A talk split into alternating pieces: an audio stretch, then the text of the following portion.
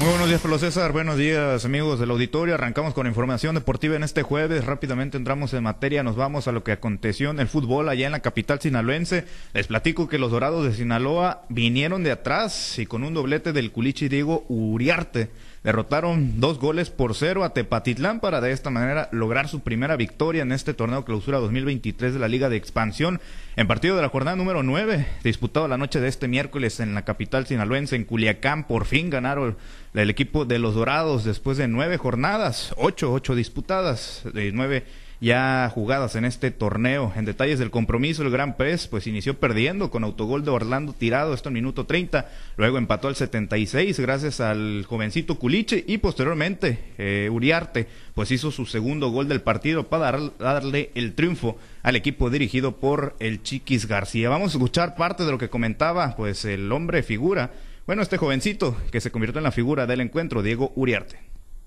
Siempre lo he deseado desde que estaba pequeño. Y pues nada, más que nada agradecido con el profe por la confianza y, esto apenas comienza, tuvimos un mal comienzo, pero vamos a salir adelante de esto y, y aquí está. Y gracias por la gente, por siempre apoyar y la familia, la familia siempre. Bueno, hay parte de lo que mencionaba tras el término del partido. El equipo urinegro ahora, pues después de conseguir su primer triunfo y alcanzar los cuatro puntos en esta competencia, ahora preparará su próximo duelo. Será frente a la Cranes de Durango en la siguiente jornada.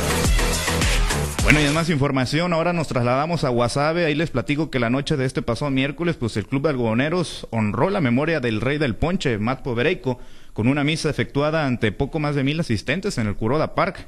El estelar lanzador de los blanquiazules falleció repentinamente el pasado sábado 25 de febrero a sus 31 años de edad, víctima de un infarto fulminante en su departamento de Chicago, allá en Estados Unidos, por lo que la directiva algodonera le rindió tributo y rogó por el eterno descanso del pitcher que tantas alegrías le dio a toda la afición guasavense.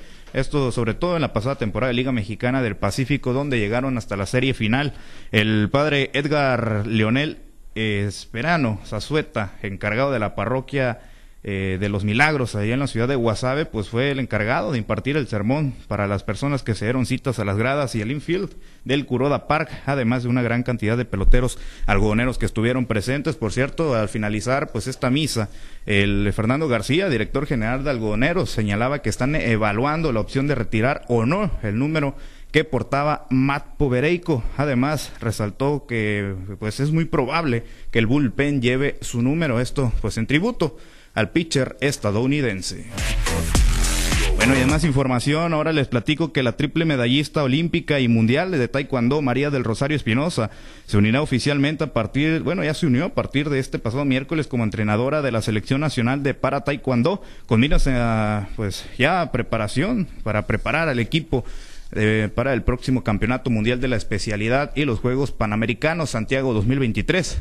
La campeona en los Juegos Olímpicos de Beijing 2008, medallista de bronce en Londres 2012 y ganadora de plata en Río 2016, explicó que se decidió entrenar al equipo de para taekwondo debido a la admiración que siente, le siente por parte de estos atletas, lo que consideró, los consideró, vaya, muy disciplinados y a los que, por cierto, admira porque no se ponen límites en sus actividades. Esto es parte de lo que mencionaba. Esto a pesar de no contar con alguna de sus extremidades superiores.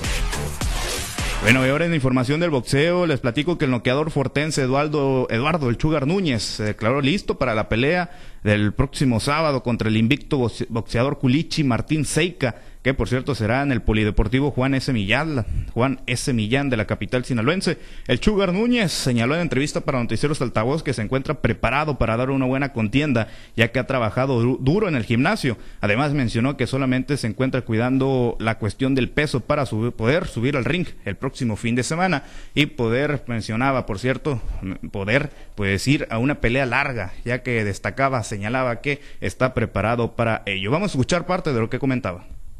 He estado trabajando muy duro aquí en el gimnasio, este, listos para, para buscar dar otra buena pelea. Pues listos, ya es cuestión solamente de, de, estar cuidando la cuestión del peso porque me he estado cuidando con tiempo y por favor de Dios no va a ser algo que, nos vaya a ocasionar problemas o apuros. Y listos ya para, para el día sábado. Ahí lo que mencionaba el Chugar Núñez, 25 años de edad tiene este pugilista oriundo de Jaguara 2 que cuenta con un llamativo récord profesional de 23 peleas ganadas, todas por knockout y solamente una derrota.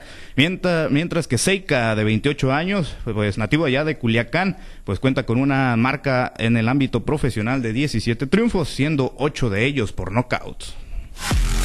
Bueno, Pablo César, esta es la información deportiva más relevante del momento. Muchas gracias, gracias Misael. Excelente jueves para todos. Misael Valenzuela, los deportes.